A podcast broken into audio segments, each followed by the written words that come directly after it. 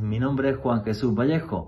Soy periodista, escritor y el director del programa Noche de Misterio en Caracol Radio. Auténticos villanos, que sin embargo su vida se ha hecho famosa a través de novelas y del celuloide. ¿Quién nos recuerda la película El Padrino, basada en la novela de Mario Puzo? Son criminales y grandes bandas que dominan, por ejemplo, la trata de blancas y el tráfico de drogas a nivel mundial. Sin embargo, hay cierta admiración por cómo operan estas mafias que se puede ver a través, como he dicho, del cine o de series de televisión. Es un tema muy controvertido. Lo cierto es que la historia de la mafia es fascinante cómo nace en Italia y cómo otros grupos criminales intentan replicar lo que se consiguió en este país europeo desde hace dos siglos. ¿Queréis saber sobre esto y mucho más? Pues no os perdáis el último podcast de Noche de Misterio, Historia de la Mafia. Noche de Misterio. Juan Jesús Vallejo.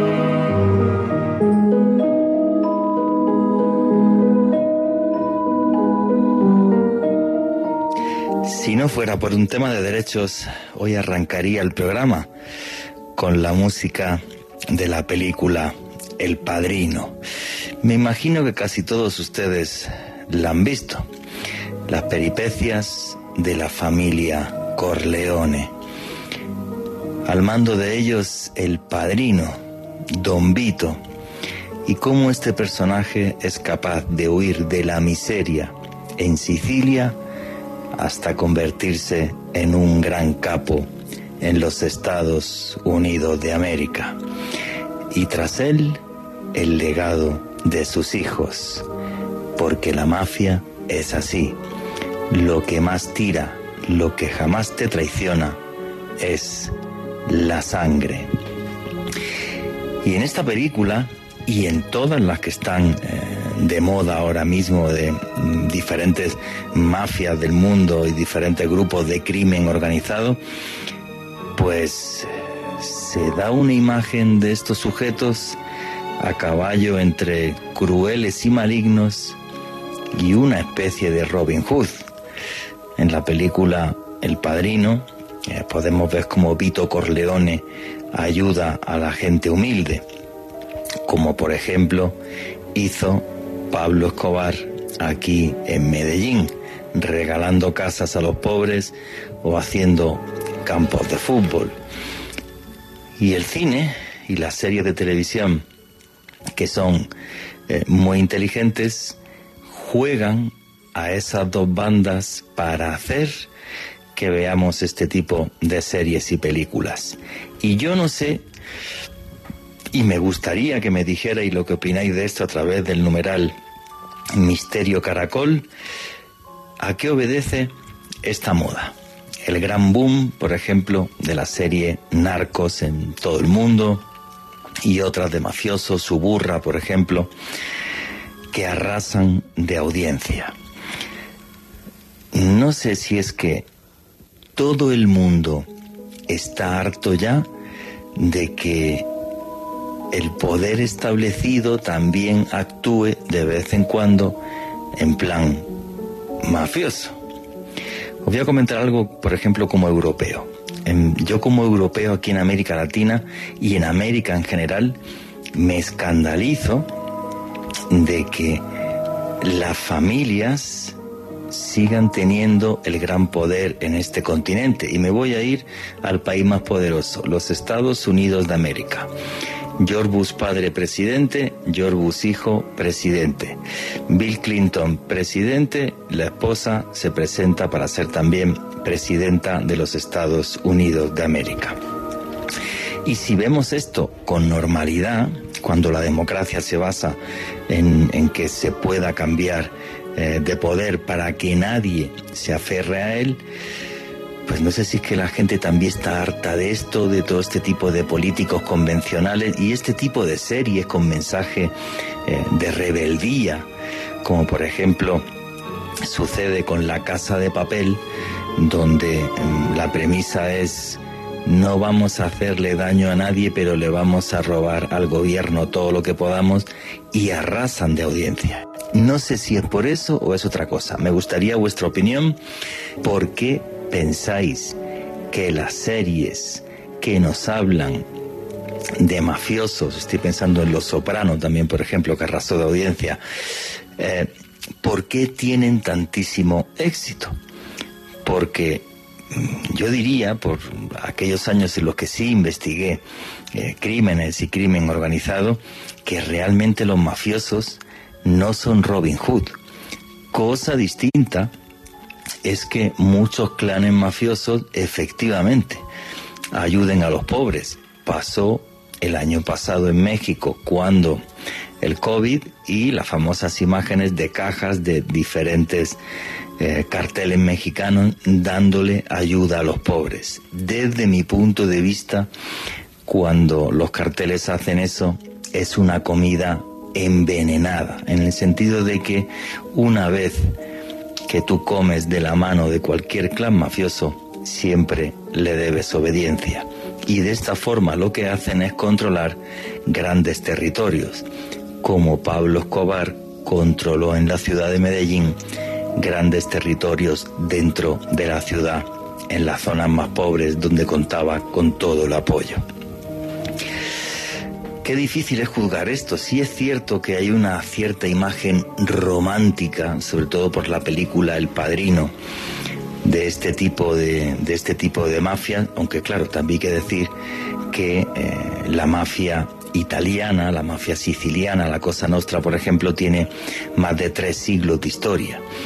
Eh, las nuevas yo creo que pierden cada vez más ese halo de romanticismo y se meten cada vez más directa y puramente en el crimen. Aún así, y no sé por qué, este tipo de personajes llevados a la novela o al celuloide nos atraen. Quizás porque todos llevamos dentro un malo y no somos capaces de sacarlo. Llámalo malo, un rebelde, alguien que es capaz de burlarse de un sistema que muchas veces nos oprime injustamente. Creo que es todo un fenómeno sociológico. Y por eso escogí el tema de hoy, historia de la mafia. Y todos con un denominador común, gente que sale de la miseria y se aprovecha de la miseria para enfrentarse al sistema, para crear un estado paralelo. Cosa distinta es que ese estado paralelo tenga cualquier tinte real de justicia. Normalmente, esos estados paralelos controlados por grupos mafiosos no dejan de ser otro lugar opresor, otra forma de opresión, quizás más civilina, más escondida, más rebuscada que la que nos hacen muchas veces algunos estados. Aún así, os aseguro, no sé si la he visto cuatro o cinco veces, algún día volveré a ver otra vez la película del padrino, sobre todo la segunda parte, porque me fascina la historia de un señor que es capaz de luchar contra la miseria y contra las, adversidades para darle de comer a sus hijos, aunque eso le lleve, por desgracia, a meterse en el camino del crimen. Buenas noches, noctámbulos. Mi nombre es Juan Jesús Vallejo. Los que queréis seguirme en redes sociales, mi Twitter es arroba Juan. Vallejo, Juan J. E. Vallejo. En Instagram y en Facebook, Juan Jesús Vallejo. Y esto es Noche de Misterio. Y aquí lo que hacemos es periodismo de misterio. Nosotros os ponemos los hechos encima de la mesa y vosotros decidís qué hay detrás y qué no hoy en un tema muy controvertido. Los grupos criminales y mafiosos que han dominado y que dominan buena parte del mundo, creando incluso estados paralelos en diferentes partes del planeta. Y si os gustan los temas de misterio, por cierto, tenéis también un canal de YouTube que es Oculto tras la sombra. La semana pasada os prometí hacer un vídeo sobre un caso ovni que dejó un mensaje encriptado y ya lo tenéis ahí en Oculto tras la sombra. Qué difícil es juzgar a cualquier ser humano, porque yo creo que en el fondo todos somos a la vez ángeles y demonios. Somos capaces de lo mejor y de lo peor y las circunstancias que nos rodean pueden llegar realmente a transformarnos. ¿Qué opináis de todo esto y del boom que hay de series que tienen que ver con diferentes mafias del mundo, desde las latinoamericanas a las italianas? Y arrancamos ya sin más dilación. Alejandro Bernal, amigo compañero, buenas noches, ¿cómo estás? Buenas noches, Juan Jesús. Un saludo para usted, para Richie en los controles, para Ruby Hernández, nuestra invitada de esta noche, y desde luego para todos los oyentes que nos escuchan en directo a través del dial de Caracol Radio, también a través de la aplicación de Caracol Radio para Android, también en la página de internet caracol.com.co y también para todos aquellos que nos oyen en diferido a través del podcast que estamos publicando todas las semanas en el canal de YouTube de Caracol Radio en una lista de reproducción de Noche de Misterio, porque el misterio es cultura, Juanje, y hoy, un periplo por la historia, por curiosidades de una temática bastante atrayente que creo que de alguna u otra manera nos, nos pega a todos, como es todo este tema relacionado con las mafias. ¿Te has visto todas las series que te he dicho? ¿Has visto El Padrino? ¿Has visto Narcos? tal? ¿Qué opinas y por qué, y por qué crees que están tan de moda? Bueno, particularmente... la audiencia, pero arrasa. Sí. Sí, sí, sí, no, es brutal, o sea, son, son imbatibles cuando las lanzan en, en, cualquier plataforma o incluso cuando presentan esas películas por televisión. A mí particularmente después de, de, de, de la trilogía del Padrino, en específico de la 1 y de la 2, para mí todo está muy por debajo de ese nivel una opinión muy personal, Sí. eh, pero sin lugar a dudas sé que son series muy bien hechas, no me llaman mucho la atención, pero sí me gusta más verlo a modo de documental, cuando se trata la vida de un capo y se hace una investigación periodística, ahí sí me gusta, cuando es en serie no me llama mucho la atención y creo que la última película relacionada con el tema que vi fue American Made, precisamente la de Barry Ah, Seal sí. con Tom Cruise, que esa película me pareció genial, pero en lo demás no, no, no he estado muy pendiente de ese tema, Juan G. ¿Y por qué crees que están tan de moda, Alejandro? Bueno, yo creo que, Juan G, son luces y sombras. Es un poco lo que decía hace unos minutos. Eh, yo creo que de alguna u otra manera todos nos sentimos atraídos por esa temática. Personas que muchas veces rugiendo de la miseria, llegan un momento, les da un vuelco la vida y comienzan a manejar tal cantidad de poder que incluso los alcanza a desbordar. Es incluso muy, muy humano el trasfondo también de las mafias y los capos. Sí, yo, yo reconozco que me las he tragado todas, ¿eh? o sea, desde El Padrino, he visto Narcos, he visto... me falta ver Los Soprano, que me han dicho que es buenísimo.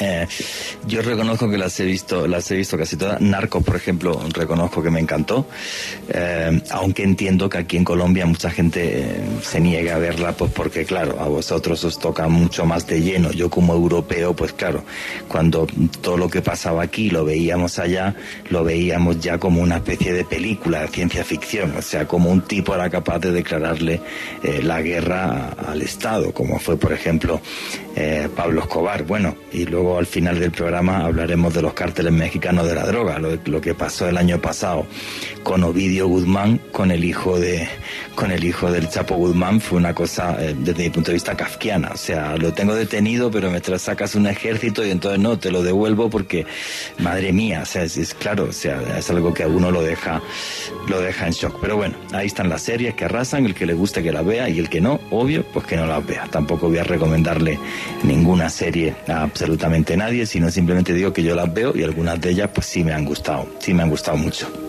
Bueno, y para ilustrarnos también esta noche sobre el tema, tenemos una invitada que hacía mucho que no venía por aquí, por el programa, que es Ruby Hernández, historiadora. Ruby, amiga, buenas noches, ¿cómo estás?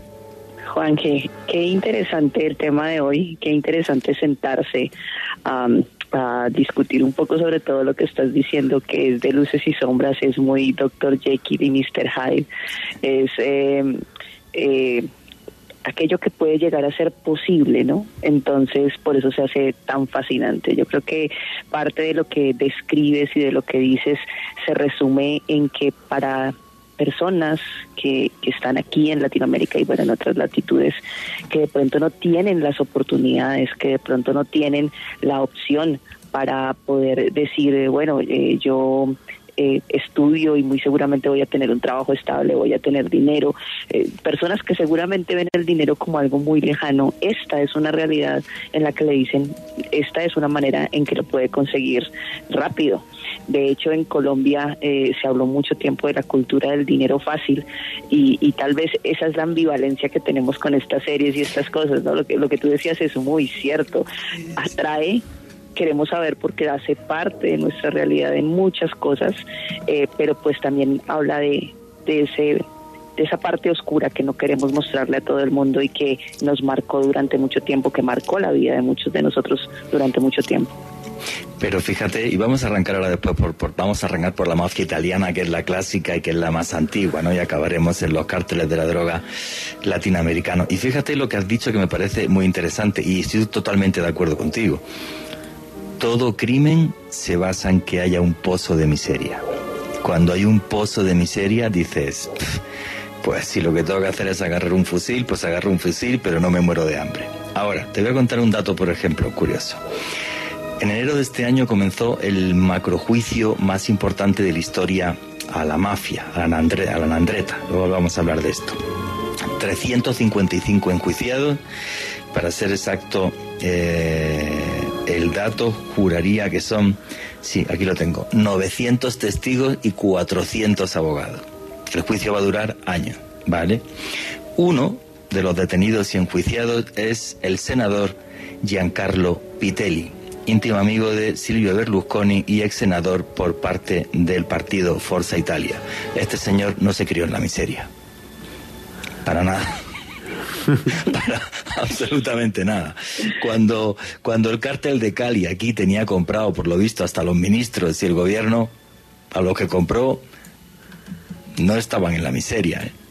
Para absolutamente nada. O sea, el tema de la mafia y el tema del crimen organizado es que aunque su origen sí está en la miseria, pero luego los poderosos les llega el billete y son amigos de los mafiosos. Bueno, una foto, por ejemplo, de hace, del año, eso fue el año pasado, eh, el vicepresidente del Comité Olímpico japonés se publicó una foto junto a un miembro de la Yakuza que eso fue un escándalo en Japón que ni te cuento y no ha quedado claro si parte de los contratos de las Olimpiadas quedaron en manos de la Yakuza japonesa. Ese señor tampoco venía de la miseria. Entonces, no sé si es que el poder corrompe hasta tal punto que ya llegándote el billete te da exactamente, exactamente igual. Y es curioso esto. ¿Queréis opinar alguno algo, Alejandro Bernal? Sí, eh, yo, pienso que eh, también apela a, esos instintos del ser humano y el siempre, la, la, ambición, ¿no? El siempre querer más. Finalmente la mafia se convierte en un mecanismo de ascenso social, estés donde estés. En el lugar en el que estés, igual siempre podrás tener más. Y no solamente dinero, eh, porque la mafia en este sentido no, no es solamente de, del dinero y de la cantidad de divisas que mueven el mundo, sino también estamos hablando de lo poderoso que puede llegar a ser y cómo el poder embriaga de cierta manera y, y, y pues eh, te lleva a hacer, bueno, las atrocidades que, que podemos narrar en el programa de hoy. Bueno, perdona, ¿y cuánta gente presume de tener un amigo malote? Es que yo tengo un amigo malote y ya, ¿vale? Y así como que Solo coges el tema y lo y le quita, le quitas a eso hierro y no, yo es que tengo un amigo malote y ya está, pues es malote, Alejandro Bernal.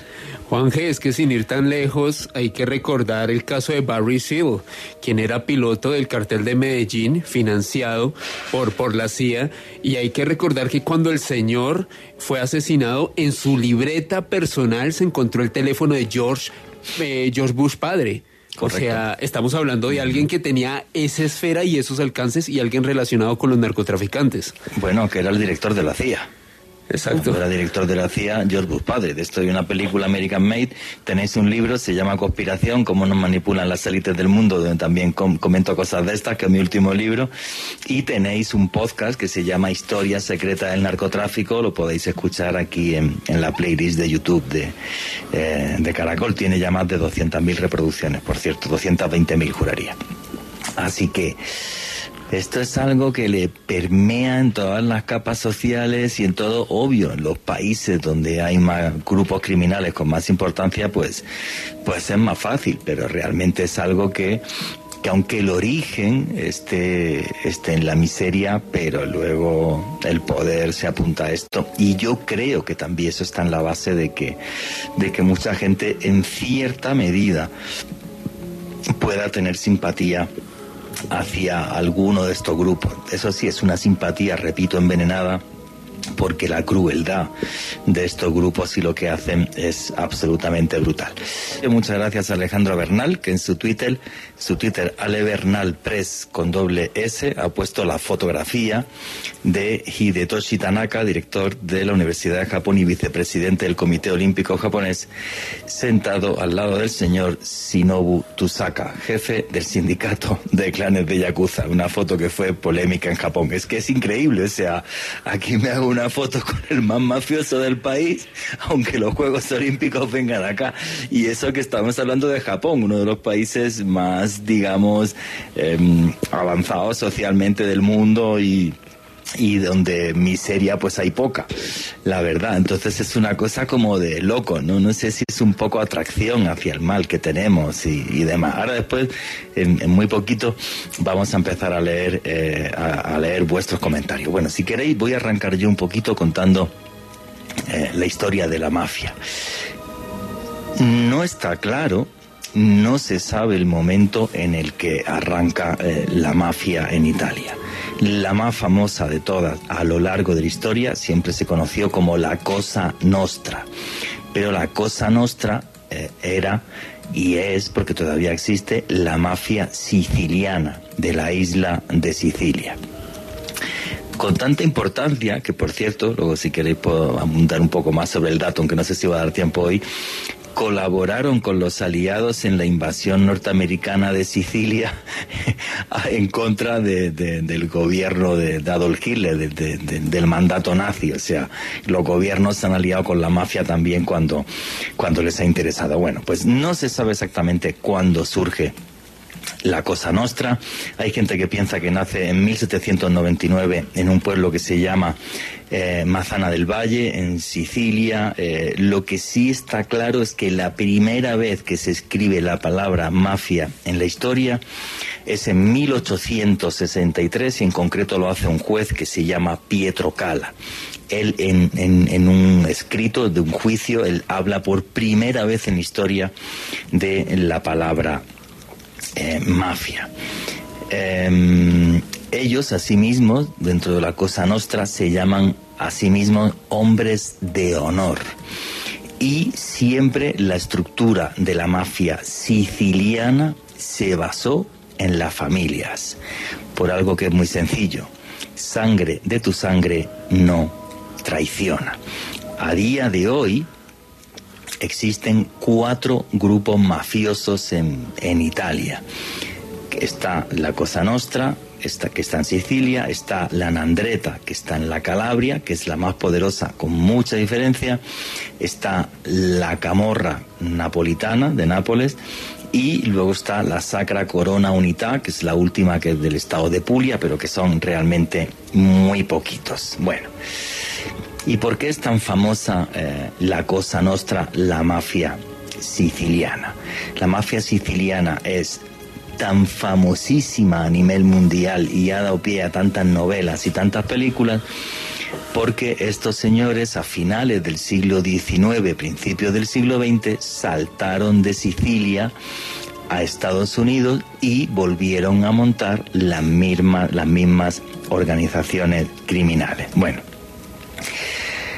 si existen desde el siglo XVIII mínimo, que esto sería para otro programa, porque hay gente que lo relaciona con la Garduña, que es una eh, que tiene que ver con los españoles cuando Sicilia era española y demás, y tiene que ver con la Iglesia Católica, por cierto, pero nunca se ha podido demostrar. Es una hipótesis, con lo cual, si esa hipótesis fuera cierta, sería anterior. La Garduña básicamente era matones que la Iglesia contrataba para quitarse de en medio al que no le interesaba. Bueno, la primera vez que públicamente se habla de la cosa nostra, ojo, en el más beneplácito, en la, o sea, la forma más eh, fácil y tal, o sea, la mafia nace en el siglo XVIII, la primera vez que alguien habla públicamente de esto es en 1986, en concreto es Tomaso Buscetta en un juicio, en el juicio Manos Limpias, es la primera vez, el primer mafioso en dos siglos que habla claramente y que dice, sí, la cosa nuestra no es un mito de las novelas y tal, esto es real y funciona así. O sea, tardaron dos siglos la policía italiana y el FBI y, todo en que uno de ellos eh, hablara. Y creo que en cierta medida esto ha supuesto también el principio de de algo o de una serie de estructuras que han caído en decadencia a la hora de mover el crimen como se movía antes. Una de las cosas más famosas y más comentadas de la Cosa Nostra que habréis visto en las películas es la palabra omertá, que es muy siciliano, esto de la omertá. La omertá es el silencio sagrado. ¿En qué se basa esto del silencio sagrado? Tú no puedes hablar de otro mafioso, aunque sea de otra familia, con alguien de la autoridad, aunque a ti te condenen por un crimen que no cometiste. Fijaros lo importante que es esto. Y además en Sicilia dicen, cuando si te, comet, si te condenan por un crimen que no cometiste, eh, lo que dicen es lo siguiente. Si salgo de aquí, me, me vengaré y te mataré y si me muero en la cárcel, pues te perdono. Pero en ningún caso se puede hablar, fijaros qué frase tan dura, ¿no? O sea, si salgo de aquí me vengo y te mato, pero si no, pues te perdono. O sea, se acabó. O sea, el caso es que en ningún concepto se puede hablar. Y si alguien habla, estaría condenado él y por vergüenza, además, absolutamente toda la familia. Nunca podemos dejar de pensar que la mafia siempre es un tema de familias. Eso fue su fortaleza durante más de dos siglos y ahora ha sido su perdición. Porque cuando sabes que una persona pertenece a la Cosa Nostra, toda la familia está implicada y son más fáciles, obvio, de vigilar. Era algo súper bueno hace dos siglos y ahora para el tema del crimen pues no es tan bueno. Comentan los historiadores que escriben de la mafia, esto me parece muy curioso, que realmente desde que existía el imperio romano, ya Roma, la antigua Roma, era una cuestión de clanes. Y así fue eh, toda, eh, toda la historia. El origen de la mafia eh, siciliana. Lo que los historiadores básicamente están de acuerdo es que la miseria que hay después de que termine la Sicilia feudal es el caldo de cultivo de la Cosa Nostra. Algunos hablan de una figura que son los gabelotti. Los gabelotti es la gente que negociaba el precio de las cosechas para ponerlas en el mercado y hacían de intermediarios entre los terratenientes y el, el, mercado. Y entonces estos aprendieron a especular y es posible que eh, el origen de la mafia en cierta medida esté en Locavelotti. Pero todo lo que digo son conjeturas, certeza ninguna. Como os he dicho, la primera persona dentro de la Cosa Nostra que habla de esto lo hace en 1986. Bueno, la mafia eh, siciliana, la Cosa Nostra, se instauró en el gobierno italiano, y eso está claro, con los políticos desde comienzos del siglo XX. Eh, se aliaron con la izquierda, curiosamente, pero bueno, se pueden aliar con la izquierda, con la derecha, que nadie de izquierda se sienta ofendido porque realmente a la mafia la política siempre le interesó. Eh, bastante, eh, bastante poco. Según otro arrepentido de la Cosa Nostra, Leonardo Messina, dice que 10 hombres de honor pueden formar un clan eh, mafioso. Eso sí, no hay nadie que pueda pertenecer a la Cosa Nostra si no es siciliano. Eso es algo que está total y absolutamente prohibido. El dicho siciliano es sangre buena no traiciona. Entonces, bueno, hay un montón de, de familias, se habla a día de hoy, por ejemplo, que quedaría y esto no es ciencia ficción, la familia Corleone, que, tenía como, como 39 miembros, la familia Corso, que tendría unos 65, y básicamente no se sabe el número de personas exactas que pertenece a día de hoy a la Cosa Nostra. Según cuentan todos los periodistas y todos los investigadores, la Cosa Nostra desde los 80 por eh, culpa de este señor, de Tommaso Bruschetta, hasta día de hoy, ha perdido muchísimo poder, muchísima influencia y muchísima capacidad de mover dinero. Y lo que hace a la Cosa Nostra famosa a nivel mundial, como he dicho, es el hecho de que eh, vayan a Estados Unidos y que eh, el, Estado, el gobierno norteamericano les dio el mejor regalo que podía hacerle, darle la ley seca. Con la ley seca hicieron que en un mismo sitio controlasen todo su negocio, juego ilegal, prostitución, droga, más el alcohol que estaba prohibido. O sea, se lo pusieron en bandeja. El más famoso, de, o que aparece en más películas, eh, todos lo conocéis, obvio, es Al Capone. Aunque Al Capone eh, controló Chicago, efectivamente, pero no fue el mega gran mafioso, eh, ni mucho menos. Al Capone, además lo trincaron y fue un, tema personal de Edgar Hoover porque Al Capone era muy fanfarrón. Lo que hicieron fue meterle 11 años de prisión eh, por evasión de impuestos, pero ni siquiera le cogieron por todos los negocios ilegales que, que él tenía.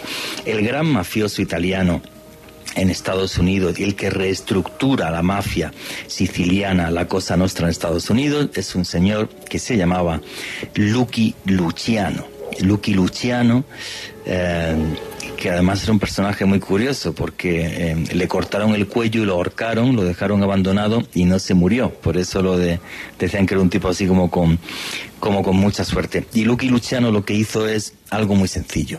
Él dijo, si nos metemos en guerra entre nosotros como en los tiempos de Capone, al final nos van a trincar a todos.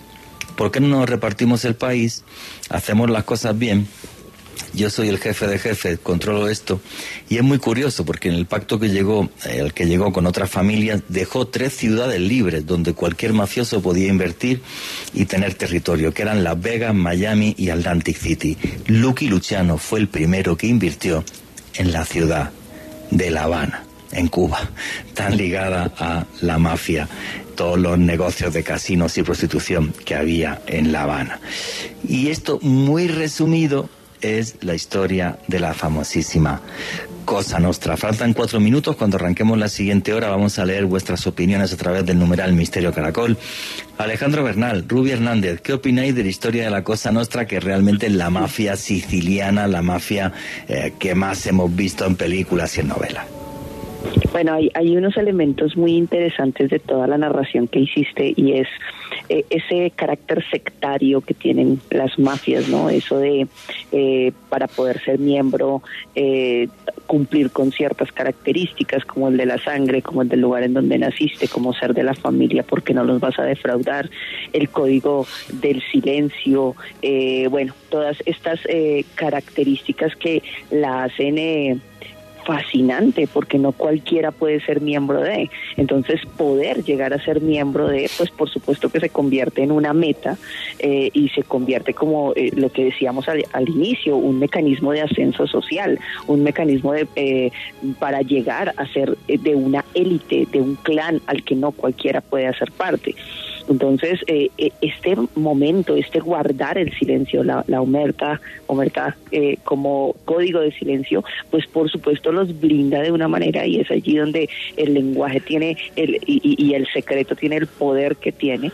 Y cuando este señor eh, Tomasio Buscetta hace las declaraciones y la, la pone vulnerable, sí, claro, la, la, populariza, la hace famosa todo el mundo de alguna manera, confirma el mito de la mafia, de la existencia de la mafia, pero eh, yo creo que se vuelve en ese momento un ícono de la cultura pop. De todas formas, el hecho de el padrino y bueno, que empieza, eh, que el mismo padrino es, interesante que a Coppola le toca pedirle permiso a la mafia para hacer la película, ¿no? Es, uno de los datos. Él tiene que se acerca, se acerca a una de las personas más famosas en ese momento, a un mafioso que todavía está como en de dudosa eh, quién fue la persona que le autoriza. Eh, no, creo que lo digan así como tan abierto, pero él, él, él le dice, ok, desde que no digas la palabra mafia en la película, la puedes hacer. Y de hecho, le, entrega elementos y le entrega elementos para poder hacer la película pues con los elementos que tiene y que la hacen tan, tan popular. Hacen de, de todas maneras que se vuelva un icono de la cultura y, y pues eh, como lo vamos a ver más adelante, de hecho se vuelve una obsesión para los mafiosos de otras partes del mundo llegar a parecerse en algo a la cosa nuestra, llegar a parecerse en algo a esta élite que es... Eh, eh, no sé, como eh, guardando las proporciones como los reinados en, en, Inglaterra y en otras partes del mundo. Aquí la mafia hizo su propio su propio gueto que, que pues era eh, envidiable de alguna manera para algunos poder estar allí. No, y luego el tema del código del honor y, y, el hecho de que se llamen hombres de honor y el hecho de que no guste o no, sí ayudaron y han ayudado a gente pobre.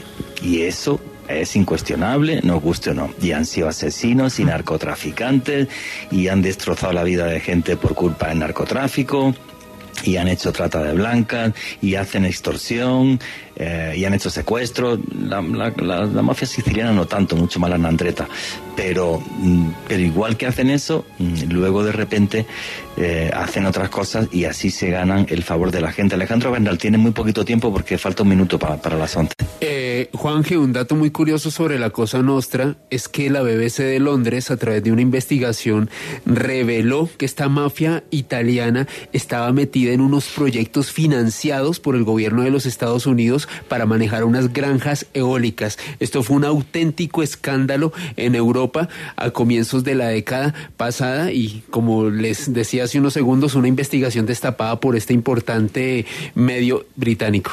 Es que lo que ha hecho la mafia, no solamente la Cosa Nostra, la que más lo ha hecho la Nandreta, es meterse en política para trincar plata de todos los proyectos de autopistas, eh, y de absolutamente todo. Eso sí, por lo menos allí las autopistas las hacen, porque aquí en Colombia se roban la plata y luego ni las hacen.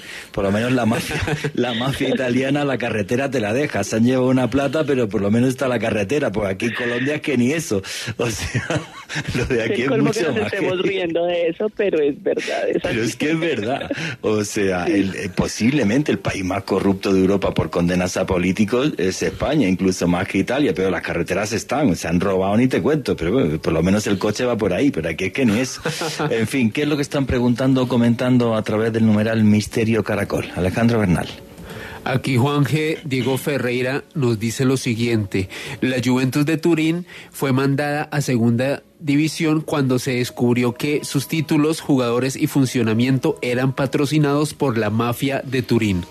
Mira, eso no lo conocía. Lo que sí es conocidísimo es la relación entre Diego Armando Maradona y la camorra napolitana. Eso ha dado pie a infinidad de historias, de artículos, y no sé si incluso algún documental, pero sí, ahí sí está clarísimo, por ejemplo. Que por cierto, le utilizaron un montón. ¿Qué más preguntas y comentarios hay? Y ahí, Juanje, una precisión sobre lo que nos decía Diego. Más que relación con la mafia, eh, a la Juventus la descendieron por amaño de partidos.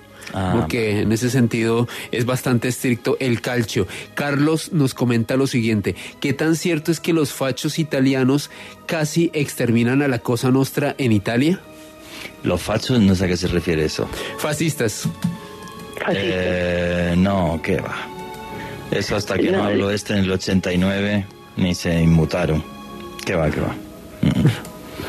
Para nada. Además eran aliados, en ese momento eran aliados del gobierno, no, no, no, no hay pruebas de que eso haya sucedido. No, para nada. ¿Qué más preguntas hay?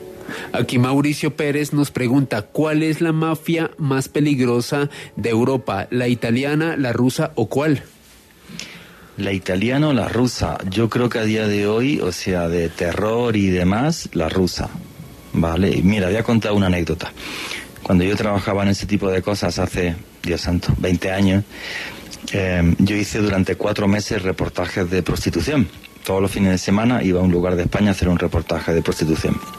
Y cuando fui a Barcelona, eh, me dijo un guardia civil, me acordaré toda la vida, oye, no sé quién leche ha venido de Rusia, que la prostitución cerca de la Rambla y demás, toda la vida la han llevado los gitanos y se han quedado con el mercado en una semana.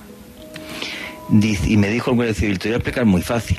Los gitanos tiran de navaja y algunos a lo mejor tienen una escopeta, cañones recortados o algo. Los que han llegado tienen entrenamiento militar y pistola. Dice, la ducha duró ni una semana. Acabó. Se quedaron con todo el mercado de la, de la prostitución. Estoy hablando, yo trabajaba en Antena 3, eso fue el año 2002. Estoy hablando del año 2002. Para que te hagas una idea. Sí, efectivamente mientras que yo creo que la mafia eh, italiana eh, sí, sí que tiene ramificaciones en todos lados y aquí en Colombia hay, segurísimo, y luego daré además un dato, un dato sobre eso, pero, pero realmente quizás así la más terrorífica, lo que, la que más miedo da y demás es la mafia, la mafia rusa, sí. Aquí Jair Chaux nos adjunta una foto del famoso actor Forrest Whitaker y nos dice lo siguiente. Godfather of Harlem cuenta la historia real del gángster Bumpy Johnson, que se abre camino en Harlem durante los años 60 después de pasar 10 años en prisión. Un, famoso capo norteamericano, Juan G. Sí, traficante de heroína. Efectivamente, sí, que se hizo con, un, con el mercado de la heroína porque la traía directamente desde Vietnam. Sí, esa película es buenísima, sí. Efectivamente. la historia real, el tipo, el tipo sigue en la cárcel, creo, juraría. Wow. Aquí Carolina Becerra nos dice, se dice que la toma del Palacio de Justicia se realizó por orden y con dineros de la mafia, particularmente del cartel de Medellín.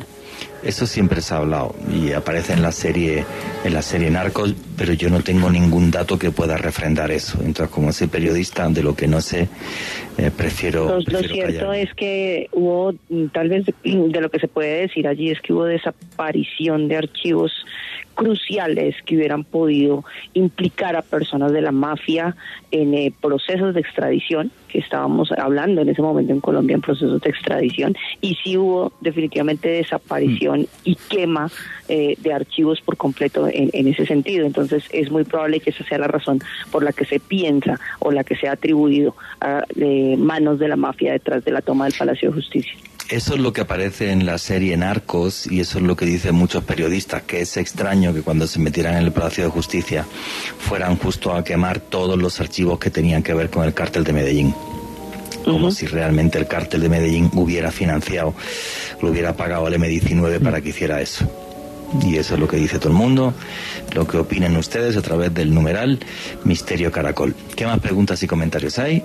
Aquí Diego Ferreira nos dice, Luque Luciano era dueño de casi todos los casinos y prostíbulos en Cuba durante los años 40 y 50. Sí, sí, es que eh, empezó a invertir dinero, pero, pero mucho, efectivamente. Sí, sí, ahí puso, ahí puso su pie la mafia, la mafia en Cuba, sí, efectivamente. Una preguntita más. Aquí Ivonne Cárdenas nos dice, la mafia es algo que ha estado presente en nuestro país, incluso en la política, en nuestra realidad, y alimenta toda esta violencia que nos aqueja desde hace años. Efectivamente, y una cosa muy sabida, por ejemplo, es que no había forma de coger a nadie del cártel de Cali, pues porque tenían comprados a jueces, ministros y todo lo que hiciera falta. Una cosa absolutamente loca. Bueno, voy a seguir con la exposición de la mafia italiana y a ver si nos da tiempo a llegar a los carteles de la droga de América Latina, porque vamos súper retrasados. Bueno, la, mafia italiana a día de hoy más importante con diferencia y desde hace muchos años es la Nandreta.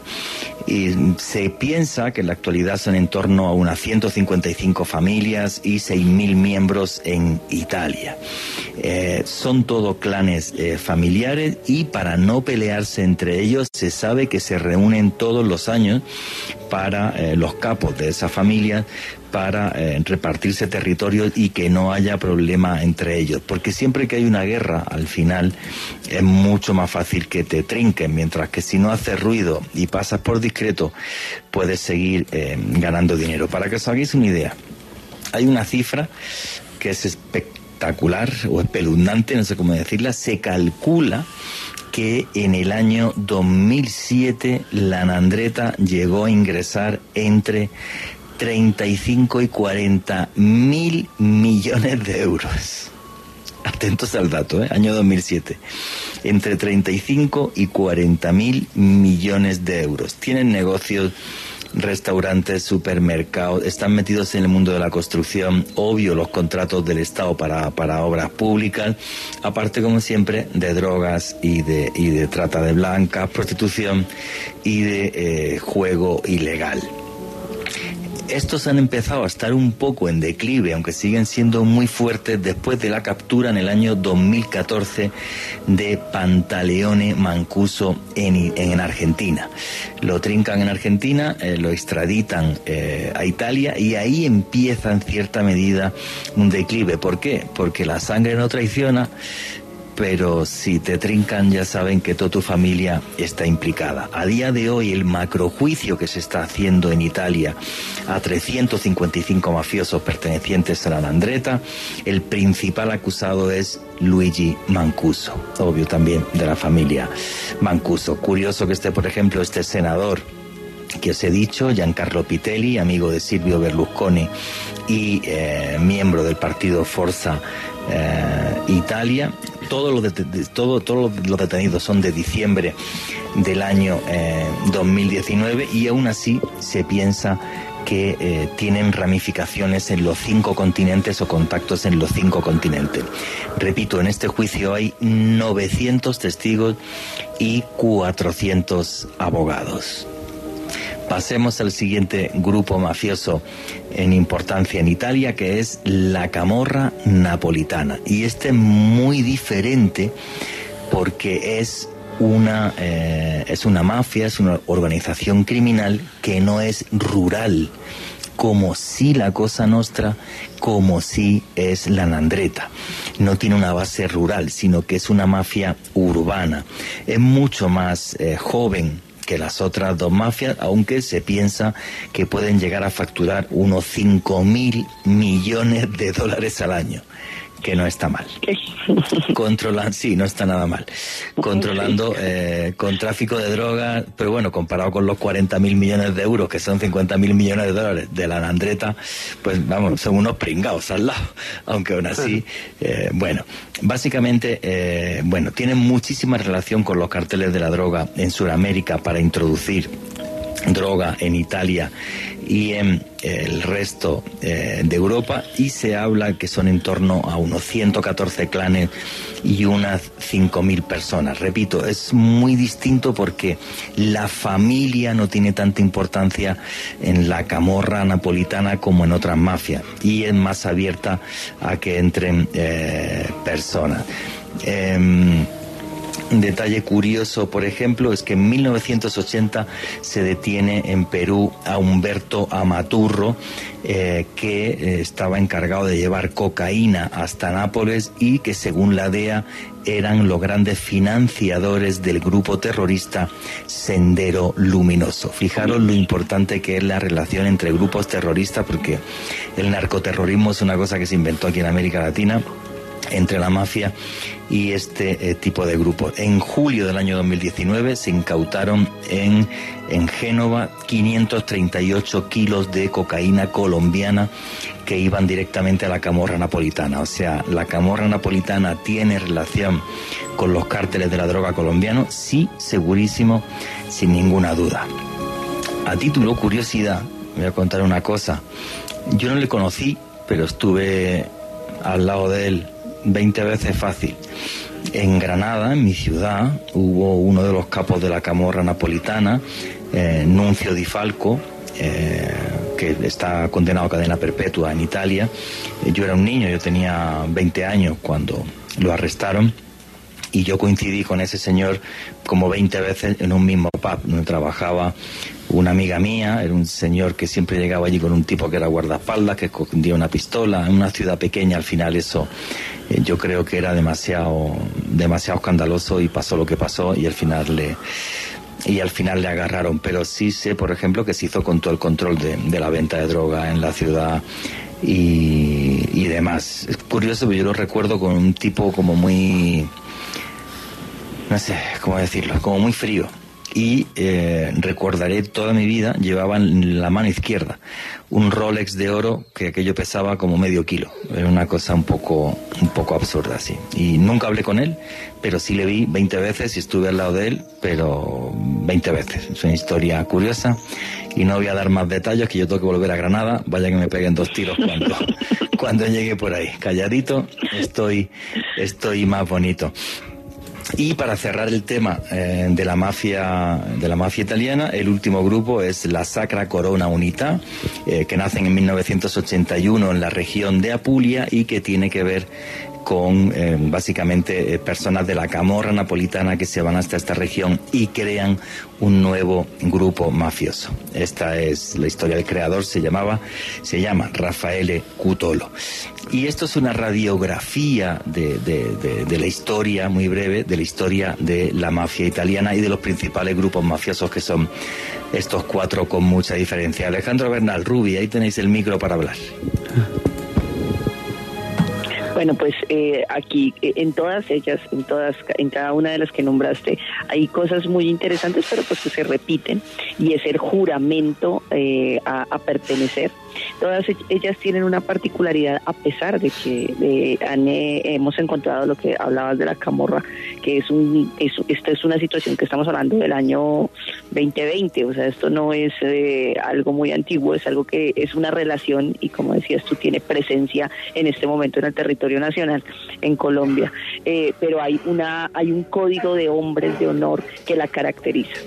La mafia italiana si tiene algo eh, que es de pronto su elemento romántico, su elemento que ha sido más mitificado eh, con el paso del tiempo, es esa calidad de hombre de honor y hombre que actúa con justicia. Eso le da como ese velo de que algunos de sus crímenes pueden llegar a ser justos, que algunos de sus crímenes pueden llegar a tener justificación en la medida en que los códigos de honor se rompan, eh, pero no obstante...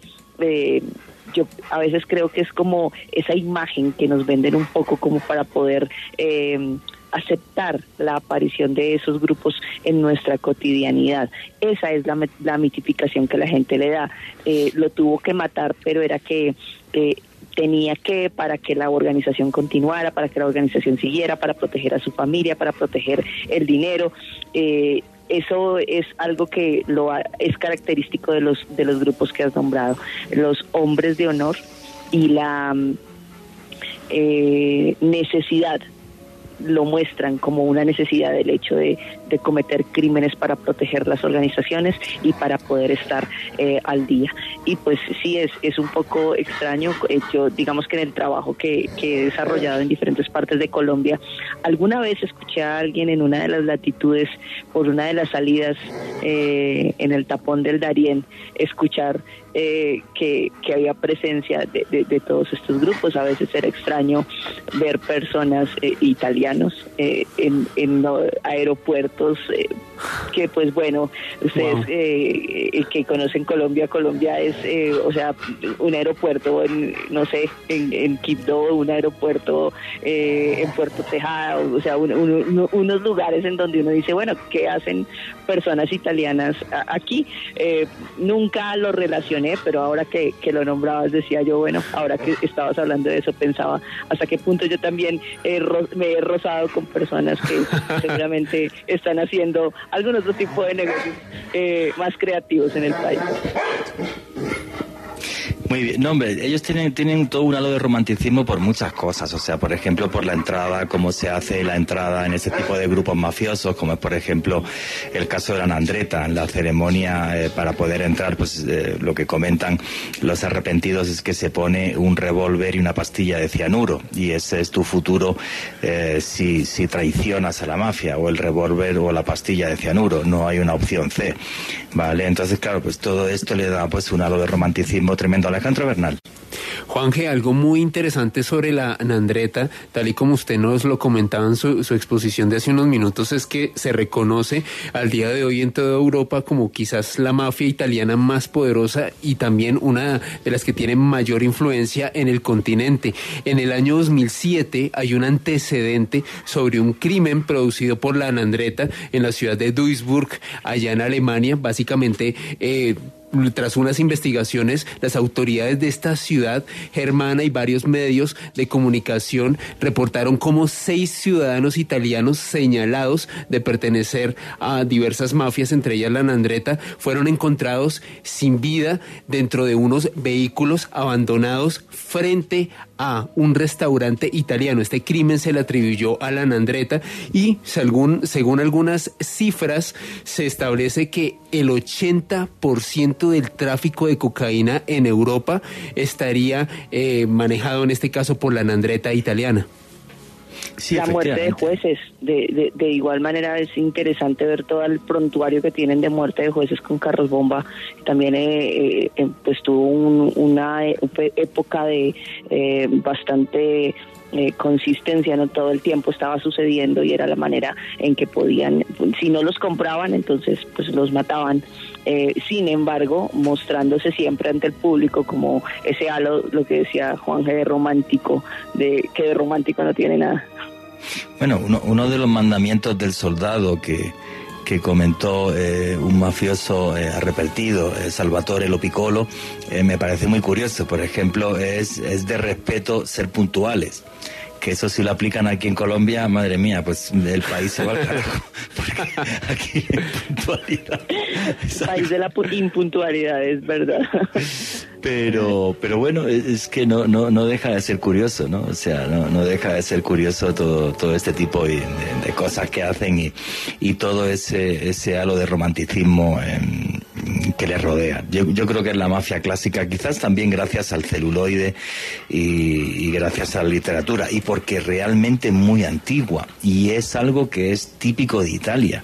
En el resto de Europa no podríamos comparar ninguna organización criminal aunque existe la mafia albanesa y existe la mafia rusa, con la mafia italiana que tiene eh, tres siglos de existencia, que algunos piensan que más y que ha controlado eh, buena parte del crimen no solamente de Italia, eh, sino de toda Europa, ¿no? Y, y, ha sido capaz de imponerse en Europa a base de crueldad, aunque hay que decir que están bastante tocados. La Nandreta sigue siendo la más importante pero de los últimos años para acá, pues realmente han ido bajando por eso, porque su fortaleza fue la familia y su debilidad a la hora de la investigación policial fue también la familia. La familia. Efectivamente, efectivamente. Uh -huh.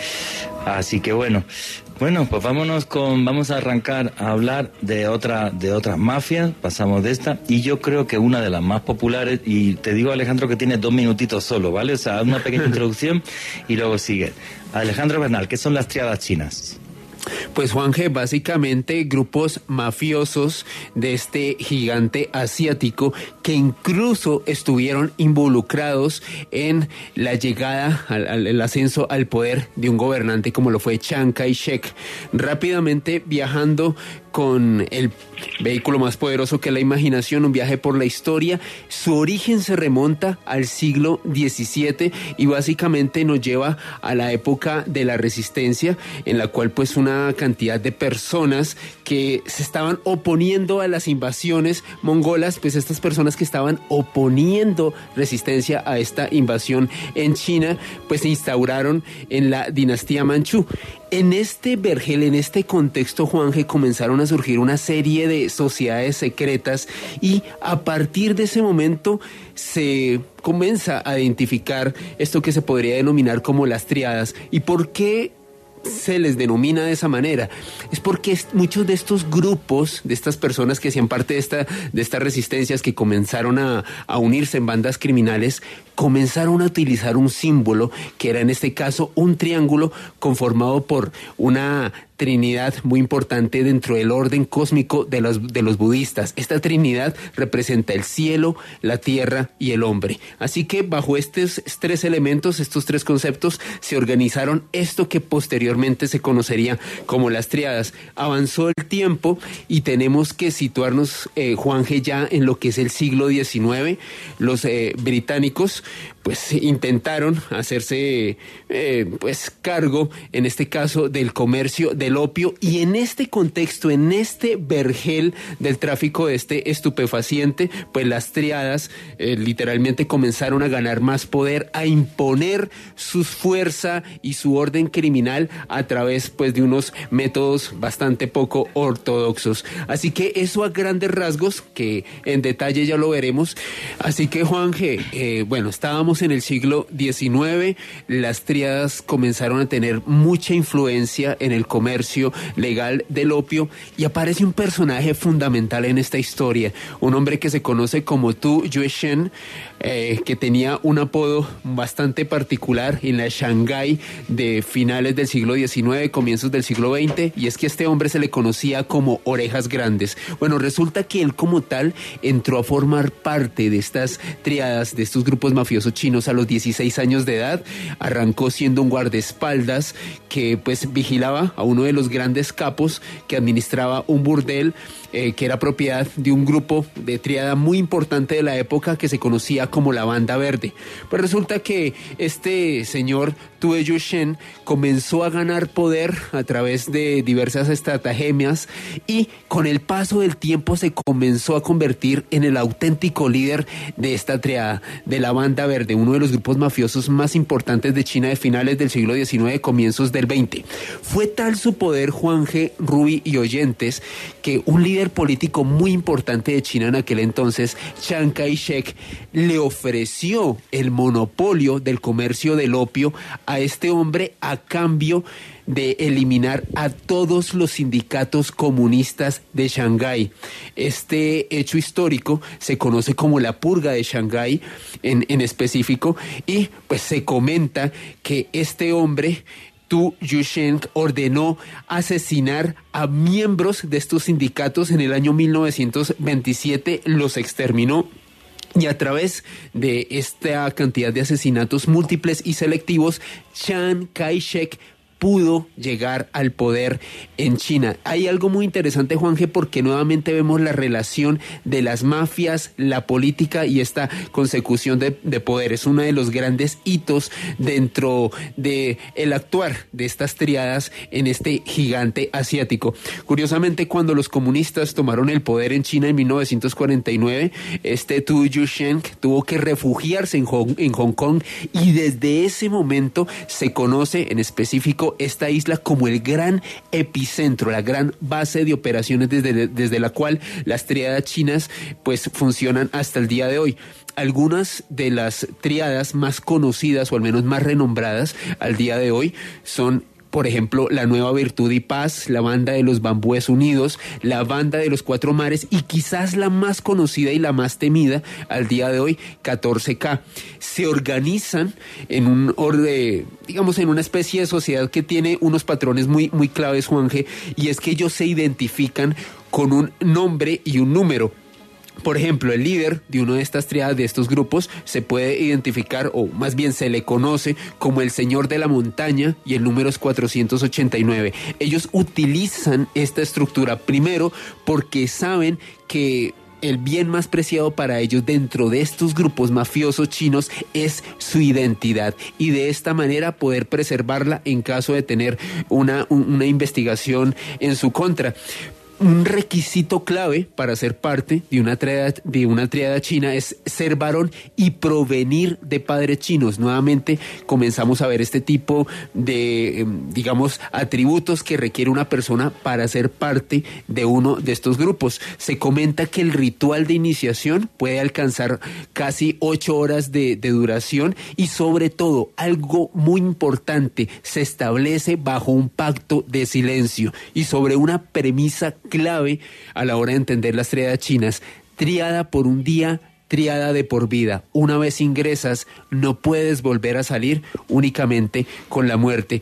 Con el paso del tiempo, Juan eh, pues estos grupos han perdido bastante poder. Era algo que hablábamos detrás de micrófonos y se comenta que al día de hoy estos, estas triadas chinas controlan eh, el ámbito de la falsificación de documentos a nivel mundial e incluso han llegado a generar ganancias por alrededor de 250 mil millones de dólares sin embargo, pues si lo comparamos con otras mafias que ojalá nos alcance el tiempo para hablar de ellas, no son tan relevantes, son tan preponderantes. Sin embargo, al día de hoy, de todas maneras, tienen una influencia notable en barrios chinos y sobre todo en este gigante asiático.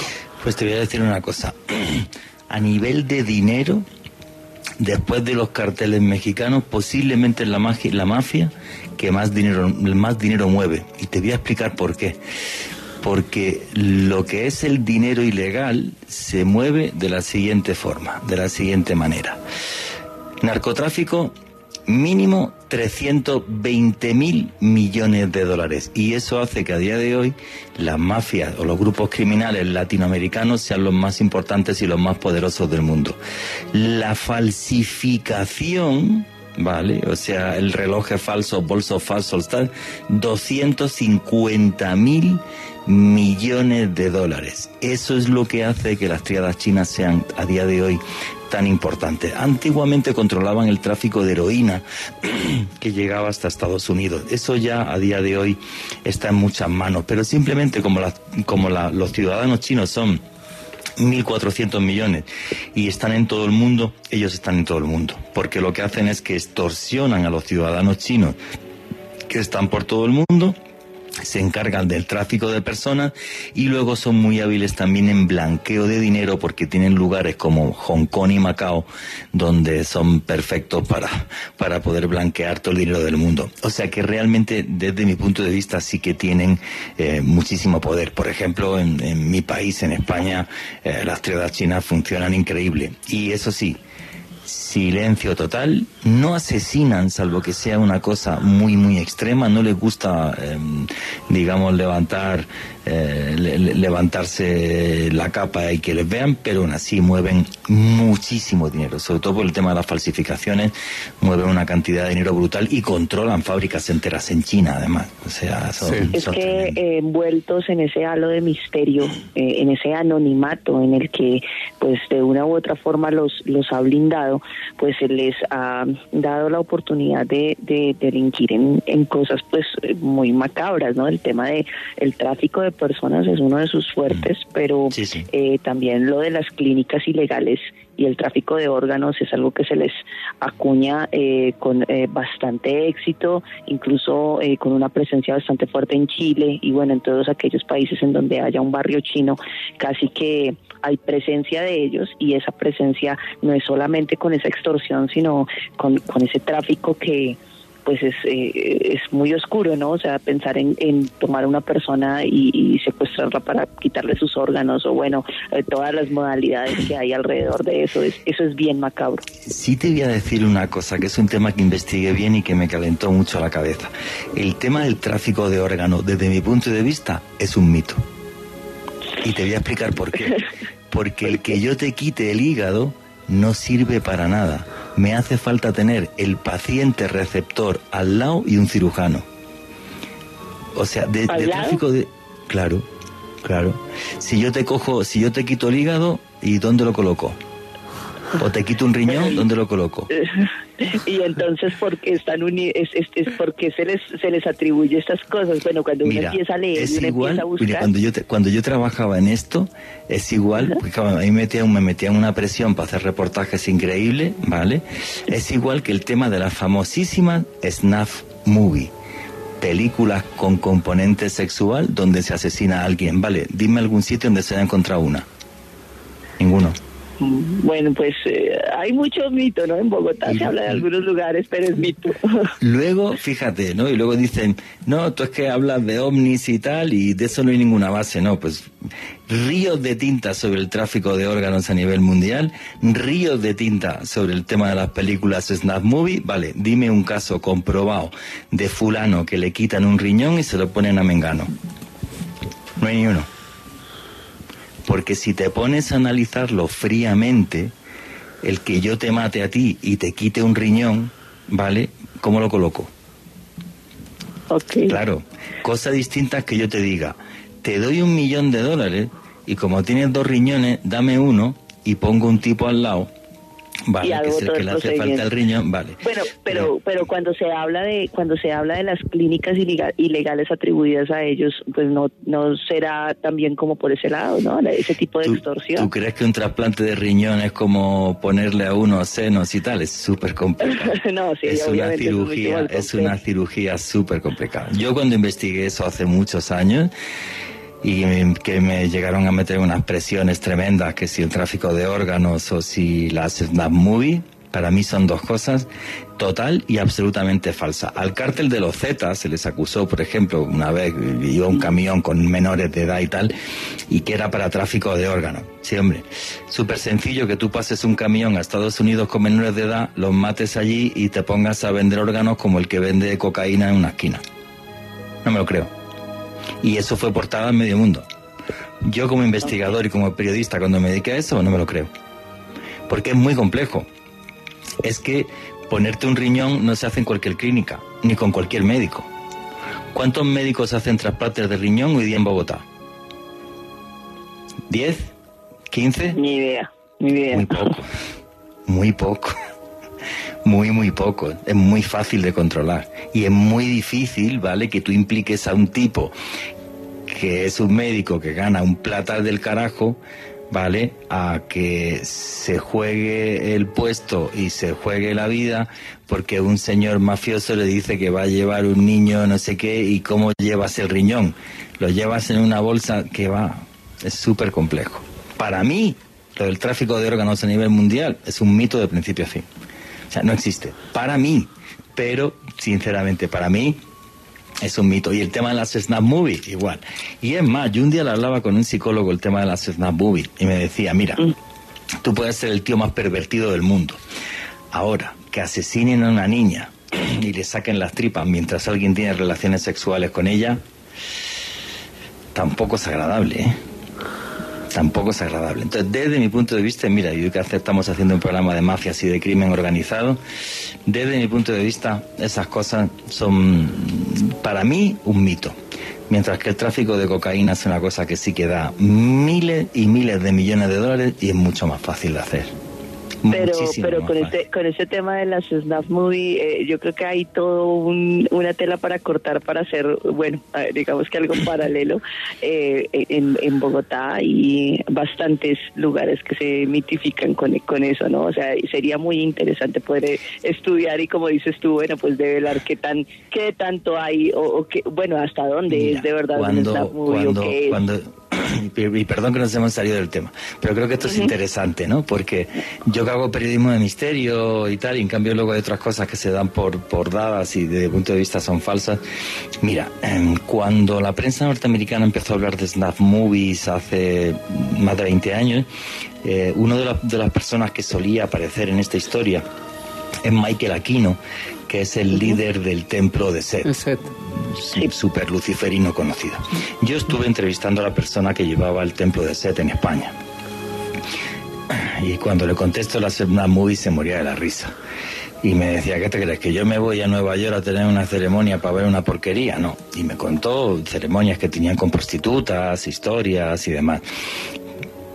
el templo de Set nunca estuvo mezclado en el tema de Snap Movies. Me parece absolutamente falso.